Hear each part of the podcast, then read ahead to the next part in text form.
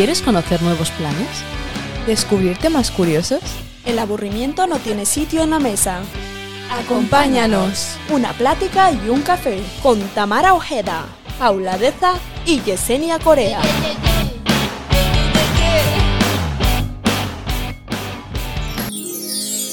Una plática y un café. Damos inicio un día más a una plática y un café. Y como no puede ser diferente, me encuentro acompañada de mis chicas, las locutoras bohemias, Paula y Tamara. Hola Tamara, ¿qué tal? Hola Yesenia, muy bien, ¿qué tal? Hola Paula, ¿cómo te encuentras? Hola chicas, la verdad que con muchas ganas del programa de hoy, ¿eh? Así es, y bueno, el día de hoy no os despeguéis del programa porque os hemos preparado un especial del amor, porque nos apasiona el amarnos, el querernos y, por qué no, los sentimientos. Bueno, Paula, no les hago más spoiler, cuéntales un poco más que os traemos el día de hoy.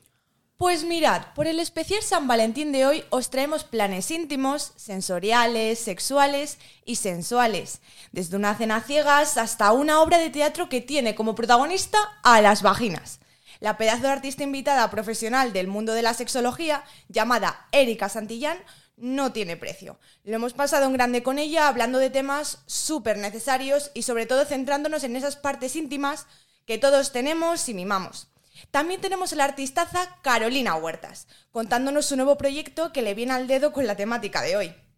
El dato curioso de este programa combina el deporte con el placer. Ahí os lo dejo. Y por último, acabaremos compartiendo vuestras experiencias y opiniones que os preguntamos sobre las aplicaciones para ligar. Las locutoras bohemias también tendrán algo que decir al respecto, pero para eso tendréis que quedaros con nosotras hasta el final. Dicho esto, empezamos. ¡Aburrimiento cero! ¿Cero? ¿Cero? Sí, claro. ¿Y por qué no dos? Cero, por los planes que les damos. Ah. No se aburren. Ah, ¡Aburrimiento cero! es el momento de dejar el aburrimiento fuera de nuestras vidas. ¿Queréis descubrir los planes que os traemos hoy? Bueno, para empezar, os proponemos un plan único: Dining in the Dark. ¿Os gustaría saber lo que se siente al comer totalmente a oscuras? En este restaurante podrás cenar centrándote únicamente en tus sentidos del gusto y el olfato. Se encuentra en la Plaza Mayor y se permite la entrada solo a mayores de 18 años. La mayoría de la gente come por los ojos, pero ¿quieres descubrir lo que se siente si te privasen de ellos? Descúbrelo en el restaurante Dining in the Dark.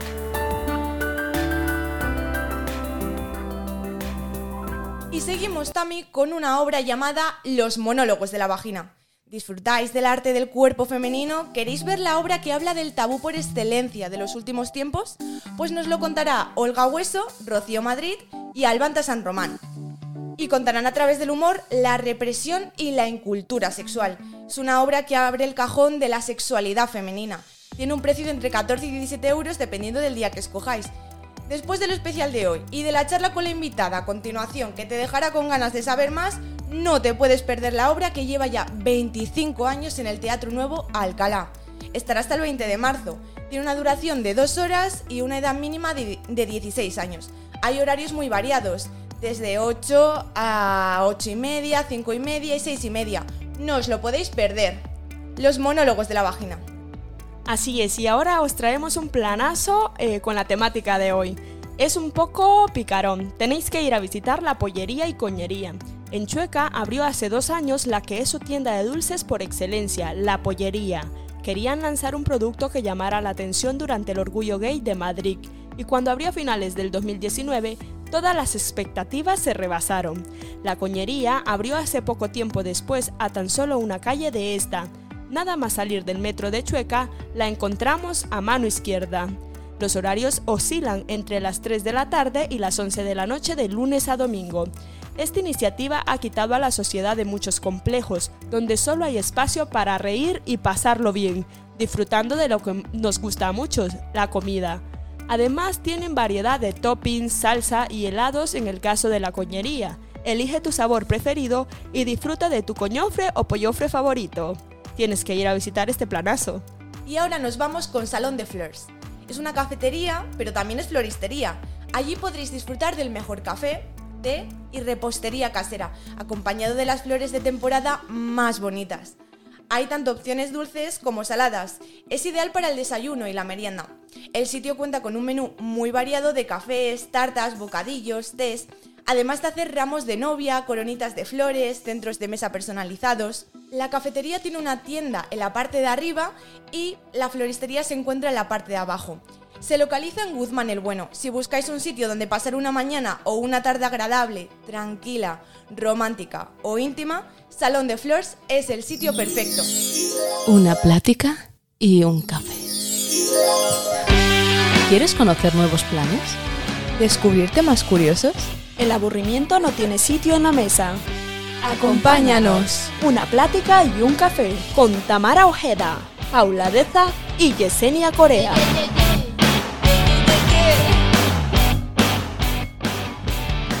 Según la ONU, la sexualidad es un aspecto central del ser humano, presente a lo largo de nuestra vida. Es tan amplio que abarca el sexo, las identidades y los papeles de género, el erotismo, el placer, la intimidad, la reproducción y la orientación sexual.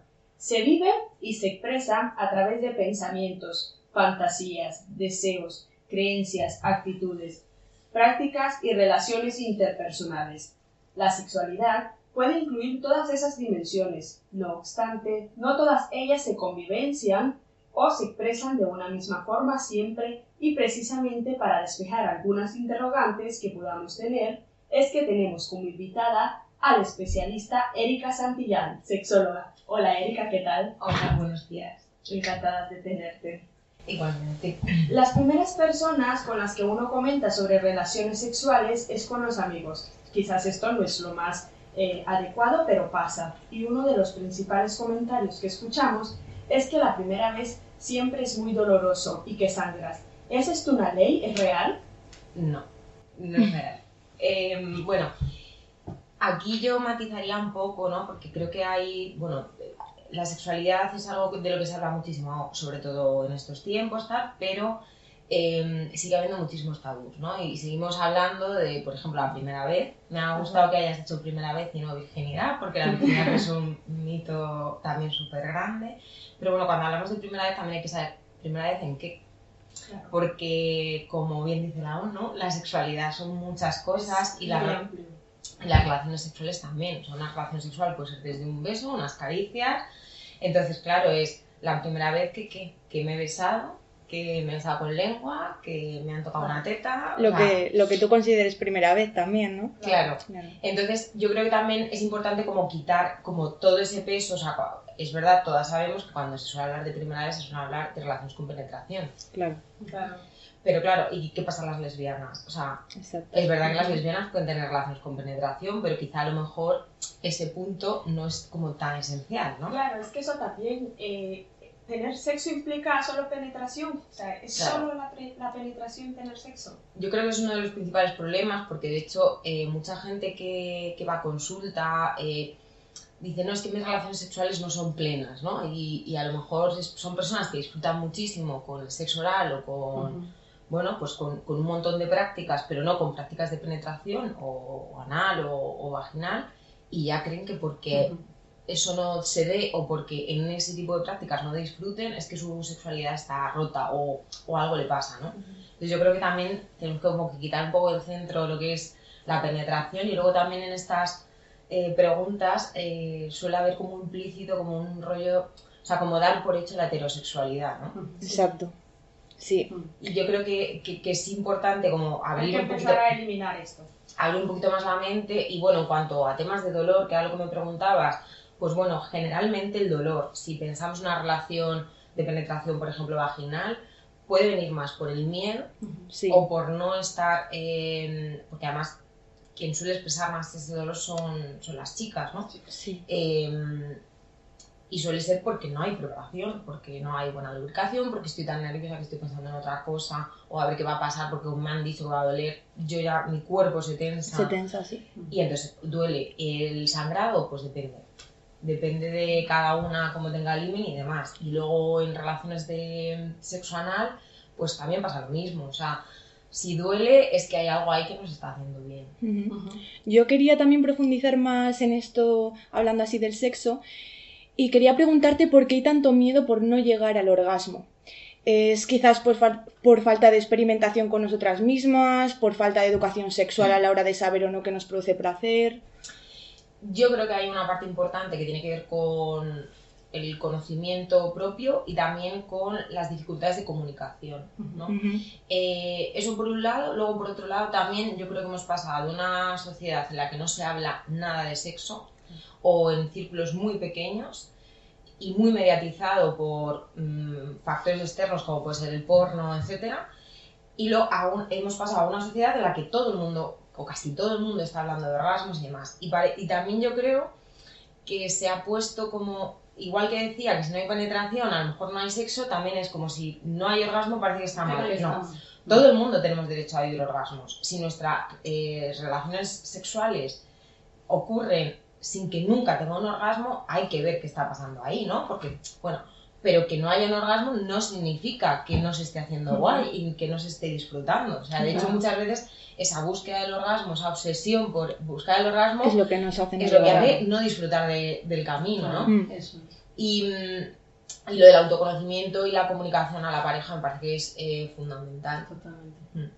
Y hablando, Erika, de, placer, que hemos hablado ahora de disfrutar de, de las relaciones sexuales, sucede mucho, es muy común en muchas personas que cuando tienen relaciones sexuales o incluso con una misma, pues no, no sienten placer entonces, yo aquí me gustaría unir un poquito el amor propio, el autoconocimiento, la autoestima, el sentirse bien con una misma, con sentir ese placer.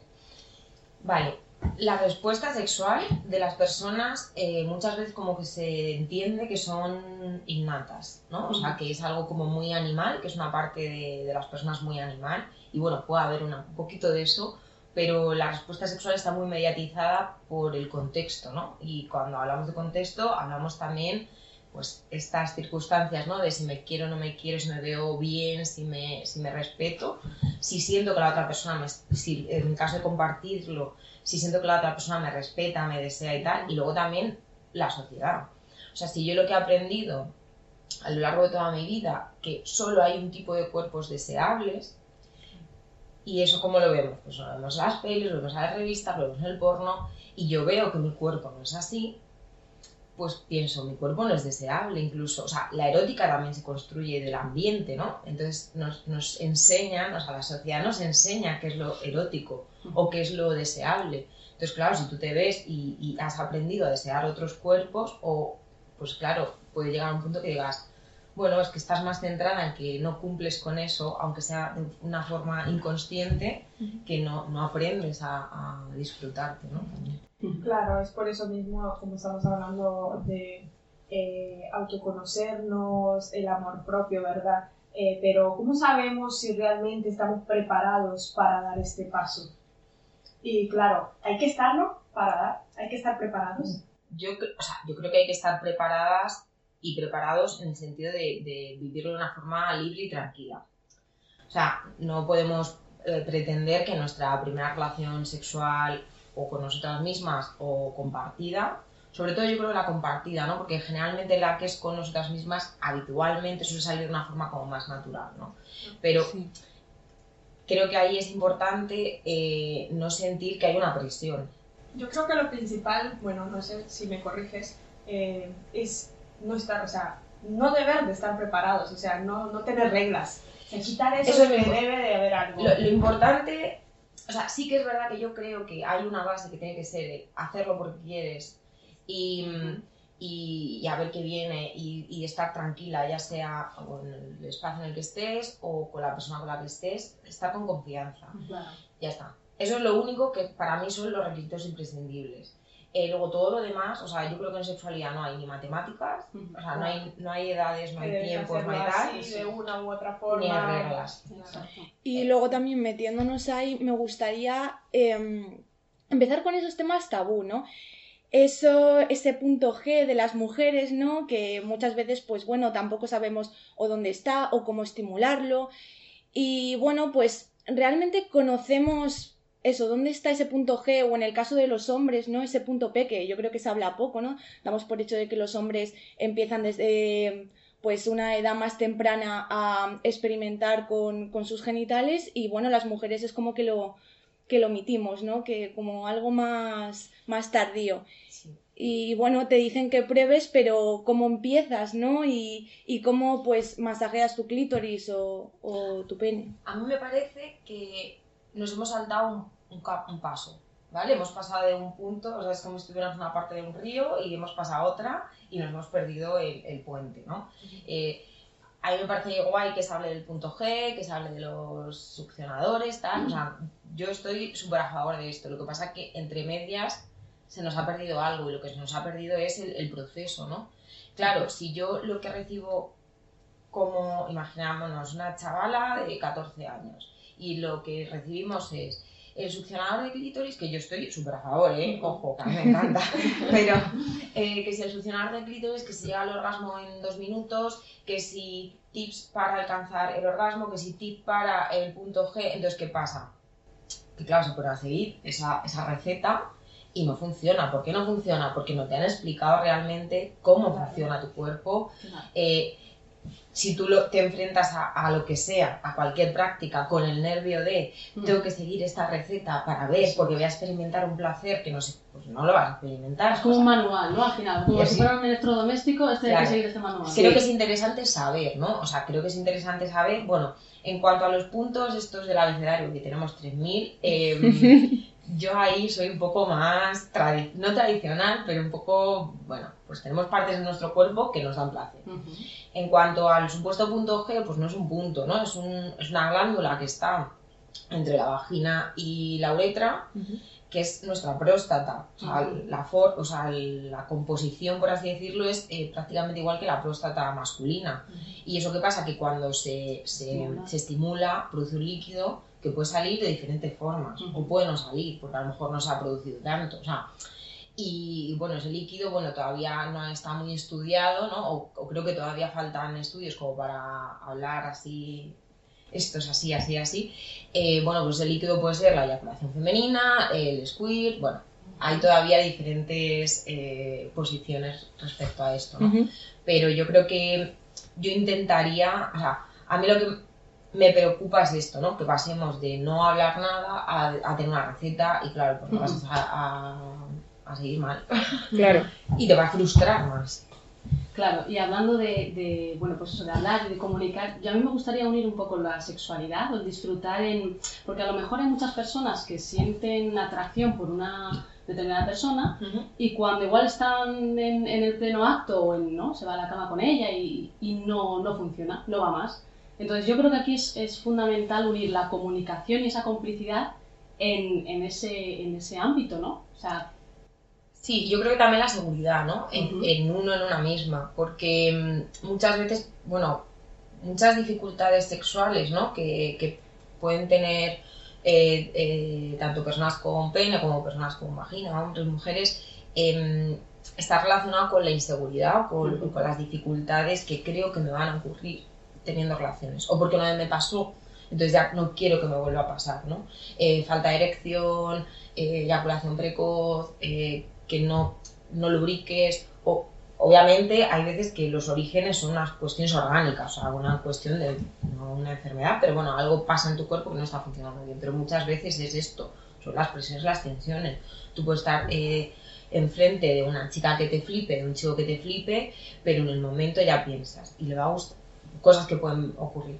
Y le va a gustar mi cuerpo, y si no lo sé hacer, y si no se las chupar como él, quiera, eh, y ahora qué va a pasar, y qué va a pensar de mí, porque si hago realmente lo que quiero, a lo mejor piensa que soy una guarra. Todo eso son ruidos que no... Eso que decíamos, las bases para tener una relación placentera, eh, estar tranquila mm, y estar, eh, sentirte libre, ahí eso te lo estás cargando. Entonces, así lubrica Rita. Claro.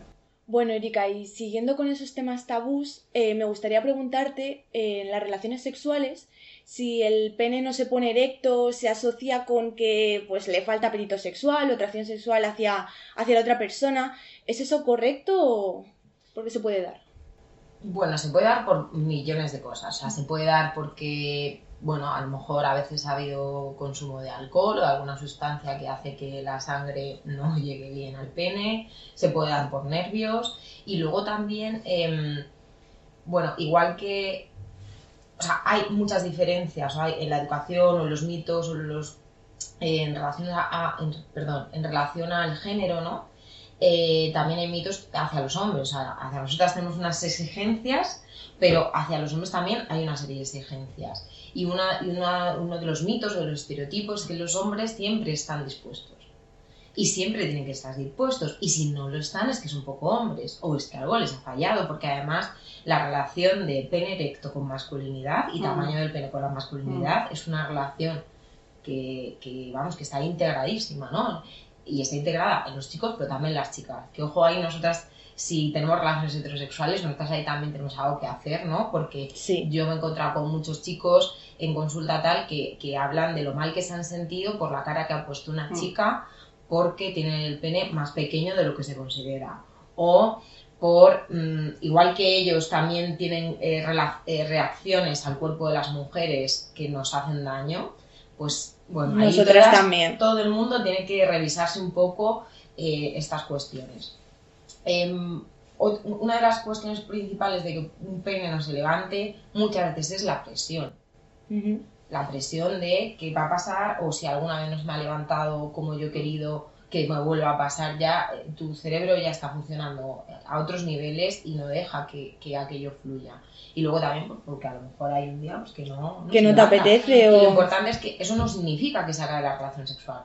Porque igual que está asociado a que una relación sexual, como se supone que tiene que haber una penetración, para que haya una penetración mm, a priori buena, tiene que ser el pene erecto, pues claro, si no hay penetración, ya no puede haber sexo, no. Si, o sea, si no hay erección, no puede haber sexo, sí, sí puede. Se puede hacer un montón de cosas, se puede haber, puede haber caricias, también no hay una, una, relación entre qué cosas hay que hacer y qué tiempo hay que dedicar a cada tipo de práctica. Claro, y luego... Claro, ahora que, eh, que mencionas mucho lo, de lo, del, que mencionas lo del tiempo, ¿hay algún tiempo base para tener relaciones sexuales? Eh, por decir, eh, debe durar tanto porque puede esto eh, influir mucho en cuanto a, la elección de, nuestra pareja en el caso de relaciones heterosexuales. Sí, influye en la, en la posible elección, influye también en el deseo, ¿no? Em, habitualmente tenemos como una, una, idea, ¿no? De que una relación sexual mm, positiva es una relación en la que empieza a haber una serie de eh, prácticas más relacionadas con eh, besos, caricias, em, frotamientos, tal. Luego, eh, si la cosa, si va a ser completa, completa, con todos los pluses, va a haber eh, sexo oral y luego va a haber penetración y luego un orgasmo por ambas partes. Lo que ocurre ante esto es, si no pasa todo esto, hay algo que ha ido mal, error. En cuanto al tiempo, que solo esa relación X ha durado 5 minutos, 3 minutos, no, no es que debería haber durado 20 o debería haber, o no sé quién estuvo follando una hora, pues mira, pues que bien se lo han pasado, pero bueno, o no. Claro. Porque también tenemos que pensar, eh, aquí hay mogollón de mitos, en el tema de los tiempos. En cuanto a relaciones de penetración vaginal, eh, hay el mito de que nosotras tardamos mucho en alcanzar el orgasmo y que para ello tenemos que, tiene que haber mucho tiempo de penetración. Y esto nos da situaciones de un saca innecesario que está, en el caso de relaciones heterosexuales, él pensando en, bueno, voy a pensar en otra cosa mientras estoy aquí bombeando para ver si llegamos al tiempo que ella se supone que necesita para disfrutar y luego la chica está abajo o donde esté como bueno, a ver si termina esto ya, porque esto a mí no me está gustando mucho. A mí a raíz de eso también me gustaría preguntarte cómo hacer una estimulación adecuada. Es decir, a las mujeres nos estimula más la sensación de frotar más que la penetración. Yo creo que varía, depende, de la mujer, ¿no? Yo creo que eso depende de cada una, depende de, de, lo que haya aprendido, de cómo haya aprendido a disfrutar de su cuerpo, sí. depende de lo que se quiera experimentar. Yo creo que también hay momentos. Eh, sí que es verdad que si nos pusiéramos a hacer una estadística, más mujeres que eh, disfrutan o, llegan a más alto placer con una estimulación del clítoris más que con una penetración vaginal. Ojo, cuando hay una penetración vaginal también se estimula el clítoris. Si el clítoris está muy erecto, el clítoris tiene una estructura que bordea la entrada de la vagina, entonces en esa penetración vaginal de algún modo también estaría estimulando clítoris. Y hay veces que con penetraciones vaginales se ejerce presión sobre la parte eh, superior del clítoris y también da placer. La cosa es no olvidarnos de eso, porque muchas veces hay eh, relaciones eh, de penetración vaginal que solamente hay una penetración y, y no hay mucho más, y eso a lo mejor hay a chicas que seguro que les encanta, pero es que hay a lo mejor a muchas que no. Que no. Y entonces te, pierdes todo el, el- como el flow que a lo mejor habías Mm. podido conseguir con, con roces, con besos, con caricias, con frotamiento directo del clítoris o con sexo oral, a lo mejor en una penetración te la cargas. Claro. Sobre todo hay que disfrutar. No hay Eso que es. estar Sí. midiendo tiempo, Eso es colocando objetivo. reglas. Y luego también a mí me gusta muchas veces relacionar el sexo con, con la comida, ¿no? O sea, si tú un día has desayunado un café y te has sentado bien el café, ¿significa eso que hayas desayunado mal? No. No. Sea, Claro. Si un día te vas de cañas y te tomas un aperitivo con tus colegas, eh, es menos placentero ese disfrute de la comida y la bebida que en una boda que te pones hasta, la- hasta arriba. No. No. ¿Es comida y te lo has pasado bien comiendo? Sí. Sí. Entonces da igual que un día hayas sido unos besos eh, y ya está. Da y hay veces que tú empiezas a comer y dices, uff, me, me está sentando mal, lo dejo. Por- Claro. Y eso no significa que haya sido, no, pues ya está, no pasa nada, ¿no? Aquí nadie se enfada. Si yo digo, ay, no tengo más apetito, no me apetece comer más, pues esto es lo mismo. Entonces, yo creo que eso es un gran esfuerzo que tenemos que hacer todo el mundo por quitarnos ese esquema que decía eh, antes de eh, besos, eh, caricias, sexo oral, penetración, orgasmo, porque eso lo único que nos lleva es o a, o a dificultades eh, eh, eyaculación precoz y tal. Bueno, porque es precoz. Mm. O sea, muchas veces sí que puede haber una dificultad de que se eyacula antes de lo esperado, ¿no? Pero es que a lo mejor has eyaculado cuando tu cuerpo está preparado para eyacular y eso, uno, no significa que la relación sexual se termine porque se van a hacer otras cosas y dos, no significa que sea mala. Claro. Otra cosa es que a nosotros nos lleve a un conflicto, un conflicto interno, te- eso te haga sentirte incómodo en la relación, eso habrá que trabajarlo. Pero bueno, es que además hay gente que, que piensa que a lo mejor, bueno, yo tenía una chica en consulta que me decía, es que mm, creo que soy anorgásmica porque tardo eh, 10 minutos con un vibrador en llegar al orgasmo. Y es como, pues mira qué bien, o sea, si tardas, si tardas tres, pues qué poco, has dis- o sea, qué poco tiempo has tenido ahí, ¿no? Porque además a nosotras muchas veces también nos pasa que aunque podamos ser multiorgásmicas o lo que sea, sí que es verdad que cuando estoy en estimulación muy directa del clítoris, Mm. a lo mejor justo tener otra estimulación muy directa, a lo mejor da un poquito mal rollo, ¿no? Claro. O, o- o- o- o dolor o Sí. molestia. Pues era como, no, no, no, vamos a ver, ¿llegas al orgasmo? Sí. Pero en poco, en mucho tiempo. No, no, es que 10 minutos no es mucho tiempo. No es mucho tiempo, claro. Ah, yo tampoco me voy a atrever a poner cuándo es mucho o cuándo es poco, pero no eres anorgásmica. Entonces le está generando una frustración Claro. eh, súper intensa, sí, sí. Entonces, Erika, con todo lo que estamos hablando hoy aquí, hay una relación totalmente directa entre nuestra mente y el disfrute sexual. Em, es lo más importante. O sea, eh, bueno, de hecho hay gente que, que llega a, a altos grados de climas y de orgasmo sin hacer ningún tipo de estimulación física. Entonces, el placer no está en nuestros genitales. No, el placer está en todo nuestro cuerpo y está en nuestra cabeza también. Eh, muchas veces a mí me puede gustar muchísimo que me chupen el codo, pero como yo esté eh, agobiada pensando en, hoy me ha pasado esto, creo que mi amiga se ha enfadado conmigo, pero sí que, por mucho que me estén chuperreteando el codo, ahí no va a pasar nada. Claro, te tienes que centrar en el momento, en disfrutar y, Mm. y en lo que está sucediendo. Porque muchas veces nos vamos a, a otras cosas y no nos centramos en lo que me está dando placer en ese momento, lo que me apetece en ese momento, lo que me pide el cuerpo en ese momento. Y Yo- Una de las cosas que, que más me gustó aprender cuando estudié sexología fue eh, eso, ¿no? El, el estar en el presente. estar en el presente. ¿Cómo? Exacto. Eh, hacíamos ejercicios, ¿no? De tocarnos entre compañeras las manos y sí, teníamos que hacer el ejercicio de pensar. Yo estoy pensando cómo la mano de mi compañera me está acariciando y, eh, o si yo acaricio como yo estoy acariciando. O sea, poner plena conciencia en eso te hacía sentirte tan bien y tan conectada con la otra persona, aunque Mm. no fuera a nivel Ujú. sexual, claro, sí, lo elevamos a un nivel sexual, tela. Y luego otra de las cosas que aprendí, que para mí cambió muchísimo la forma de ver la sexualidad, es en nuestra respuesta sexual tenemos eh, frenos y aceleradores, ¿vale? Entonces, eh, el, saber cómo soy yo a nivel sexual es importante analizar esto. ¿Qué cosas me frenan y qué cosas me aceleran?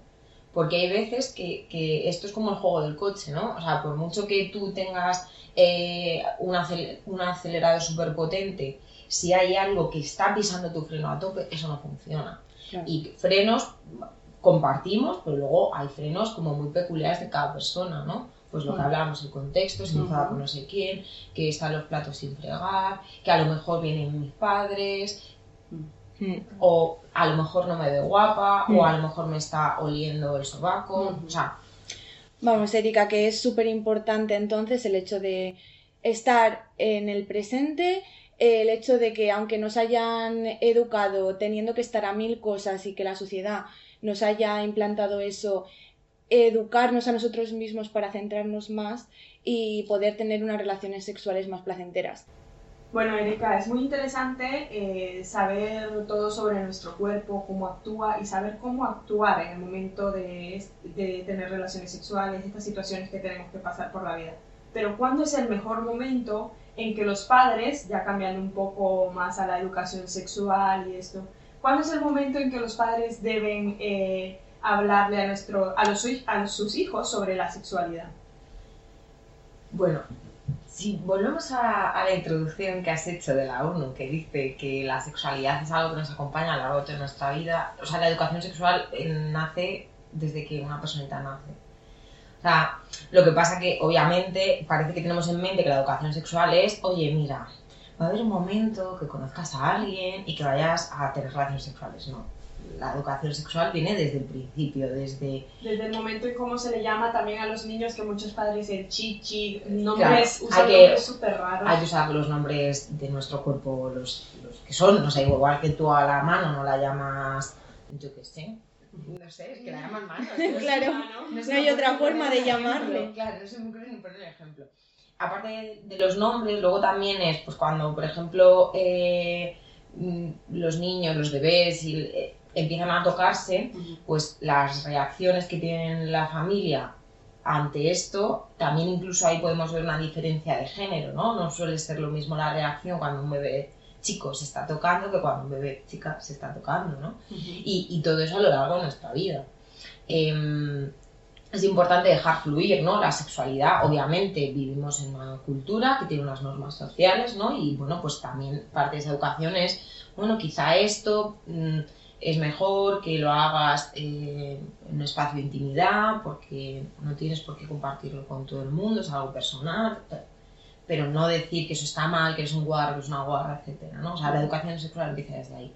Ahora, ¿Cómo puede seguir esa educación sexual? Pues desde que veo algo en la tele y reacciono a eso que viene en la tele con, un- con una mirada positiva de la sexualidad, es que a lo mejor si tú vas haciendo eso desde toda la vida, no necesitas a los 13 tener una charla, porque ya ha pasado. Y luego también es que hay veces que la, a lo mejor, si se ve que es necesaria esa charla, a lo mejor mm, no es- lo más adecuado no es que la hagan los padres porque si a lo mejor estamos hablando de un momento pues, eh, relacionado con la adolescencia y tal, pues que la, la vivencia de la adolescencia es muy complicada y demás, lo mismo, ese referente en educación sexual no tienen que ser los padres. Y a lo mejor los padres pueden bus- buscar a otra persona de confianza, ya sea el típico tío, tía eh, un poco más joven o que eh, tenga una relación más cercana o incluso contactar con profesionales. O sea, a mí hay veces que me contratan familias para hablar de sexualidad con los chavales en casa porque incluso hasta los padres no se sienten cómodos de hablar De hablar de de si mi temas. hija o mi hijo ya ha tenido relaciones sexuales. Quieren que lo hagan tranquilos y, y con una buena base, pero a lo mejor no, tampoco quieren hablarlo y bueno. Y buscar de, de ayuda profesional, que en este caso para eso es que están... Claro, Su eso, eso- sexualidad. es otra de nuestras tareas. O sea, siempre, o sea, la, sexuali- la sexología se puede enfocar a atender a problemas o a dificultades que tengan las personas en sus relaciones sexuales, ¿no? Más como, un, como una consulta, ¿no? Como una terapia, pero luego también hay una parte potente de educación sexual, que esa educación sexual puede ser en institutos, centros educativos, pero también en casa. Eh, me gustaría acabar la entrevista eh, preguntándote dónde podemos encontrarte, dinos tus redes sociales y bueno, si das consultas a través de dónde podemos encontrarte y de dónde pueden encontrarte nuestros oyentes. Pues en redes, sobre todo tengo mi página de Instagram, que es Mm. arroba piña colada. Eh, como no se puede poner la ñ, pues es una N y una Y.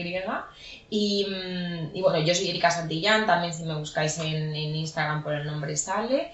En cuanto a consultas, pues me, me preguntáis por ahí, por, por Instagram y vemos. Sí que la mayor parte la suelo hacer online, Genial. porque bueno, yo aparte tengo otro trabajo Otras cosas, claro. y, y suele facilitar bastante. Es más cómodo para ti también. ¿no? Sí, yo creo que también, eh, bueno, quizá creo que una de las cosas positivas que nos ha traído esta locura de pandemia es que nos hemos acostumbrado más a hacer cosas online y muchas veces es un poco más frío a veces, pero también otras veces se consigue que haya un clima muy parecido al que puede haber presencialmente.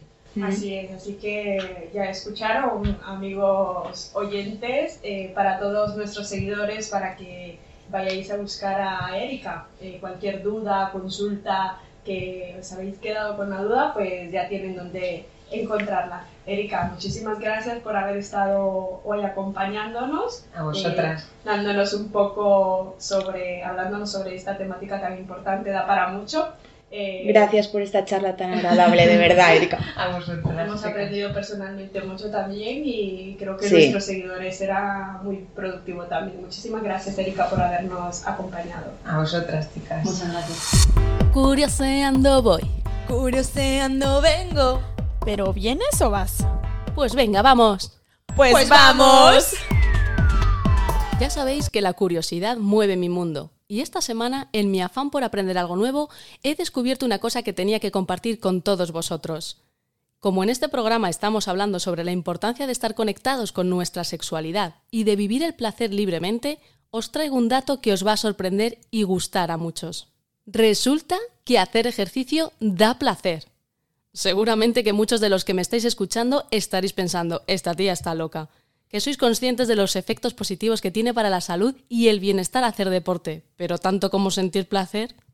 Bien, pues dejadme que os hable del coregasmo. Como su propio nombre indica, se trata de un orgasmo que se produce de forma espontánea durante la realización de ejercicios que involucren activamente la zona del core es decir, los músculos abdominales, lumbares, de la pelvis, los glúteos y la musculatura profunda de la columna.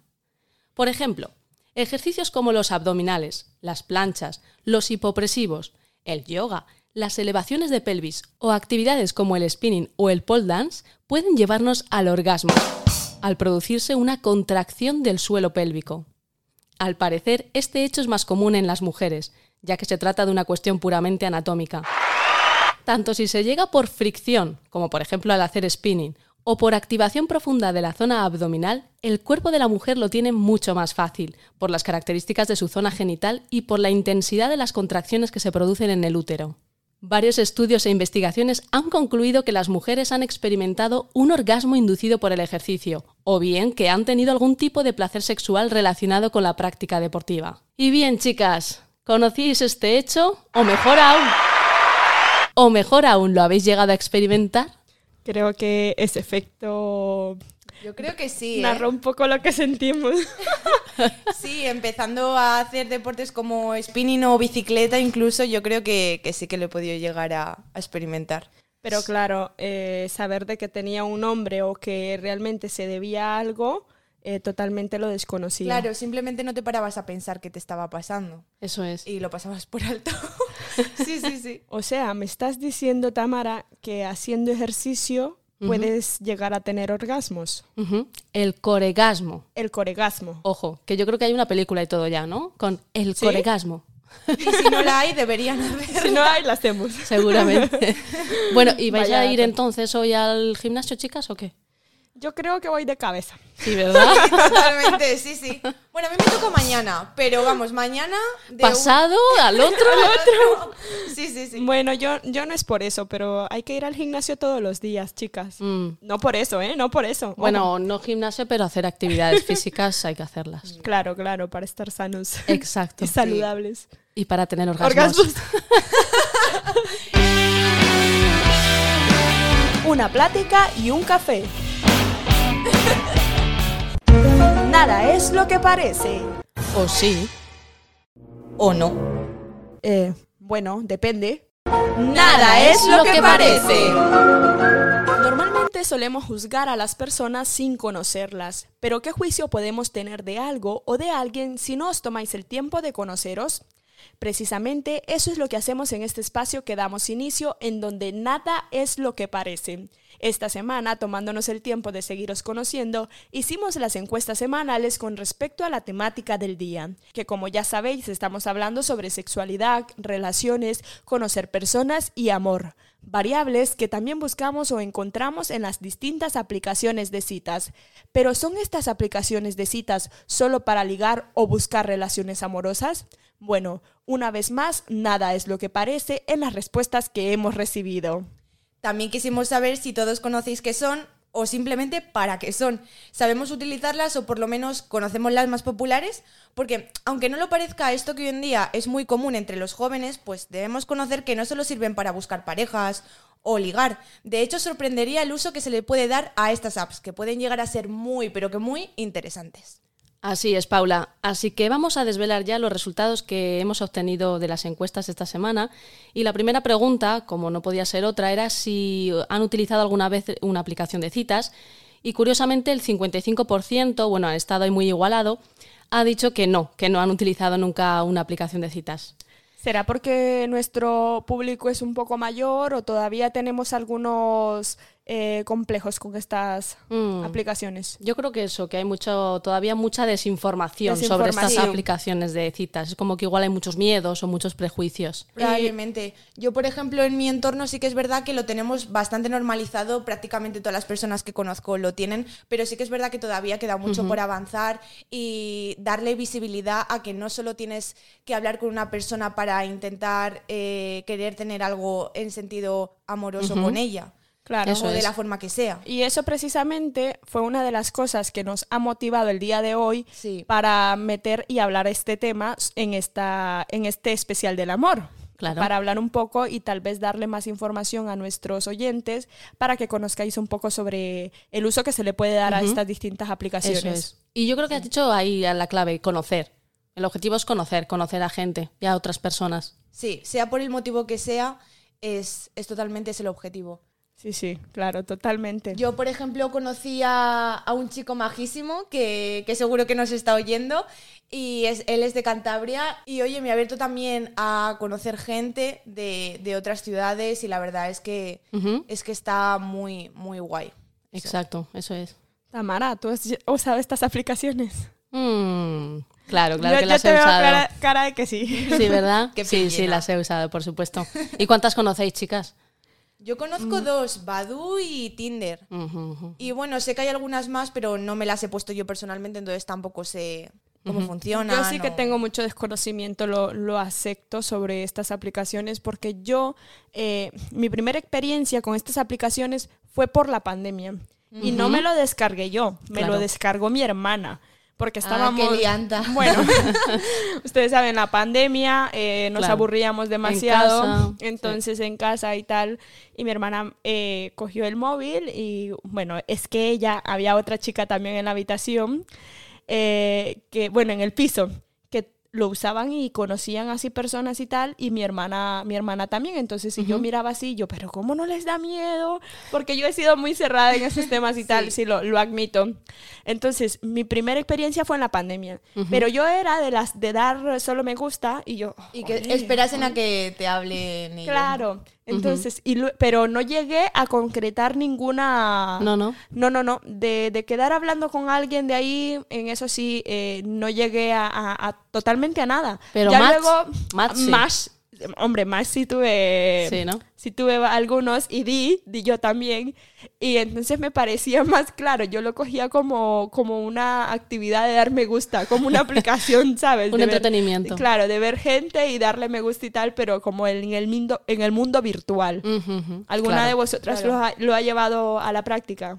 Sí, sí, sí. Yo normalmente cuando conozco a una persona y me cae muy bien, llevo ya unas semanas hablando con, con él o ella, joder, pues sí que le doy la oportunidad de, de conocernos en persona porque yo soy también muy de, de contacto, de hablar en, en persona in situ, como decimos nosotros, ¿no? Claro. Y, y la verdad es que cambia totalmente.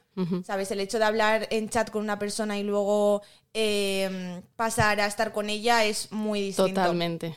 Y, y bueno, al fin y al cabo, pues eh, ya vemos que cada uno tiene sus propias experiencias con estas aplicaciones.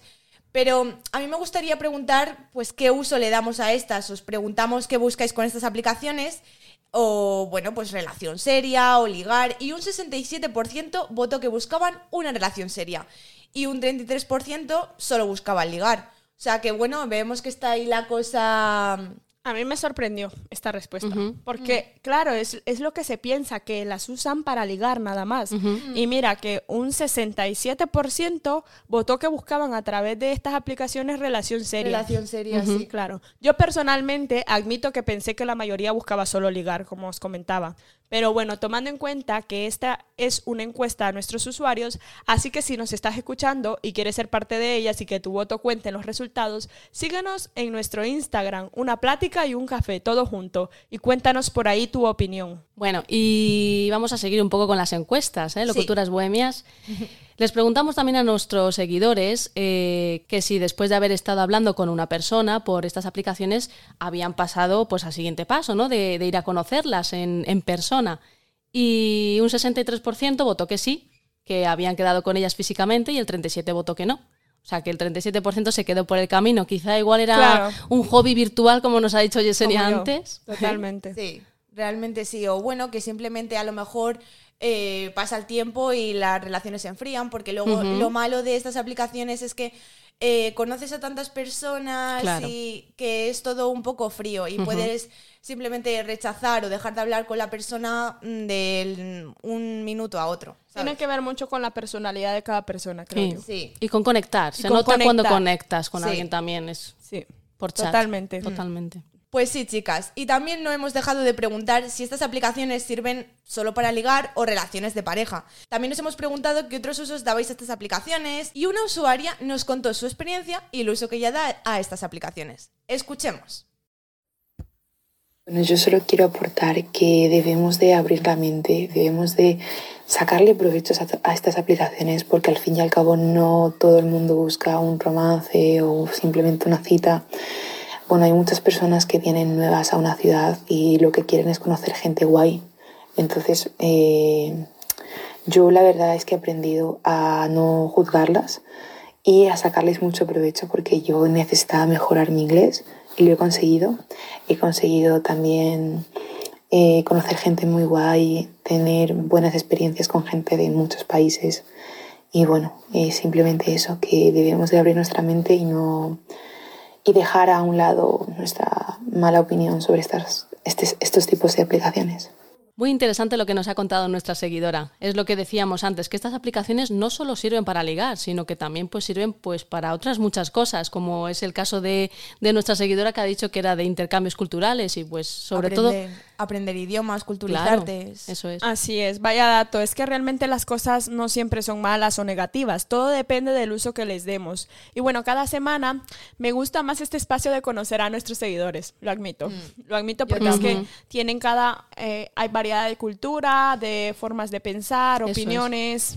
Sí. Aprendes, aprendes totalmente. Así que chicos, no olvidéis seguirnos en nuestro Instagram, una plática y un café, para que no os quedéis fuera de las votaciones y vuestra opinión cuente, que eso es lo más importante para nosotras. Muchísimas gracias a todos por habernos acompañado un día más en el programa. Así es, muchísimas gracias a todos por haber estado con nosotros en este especial del amor.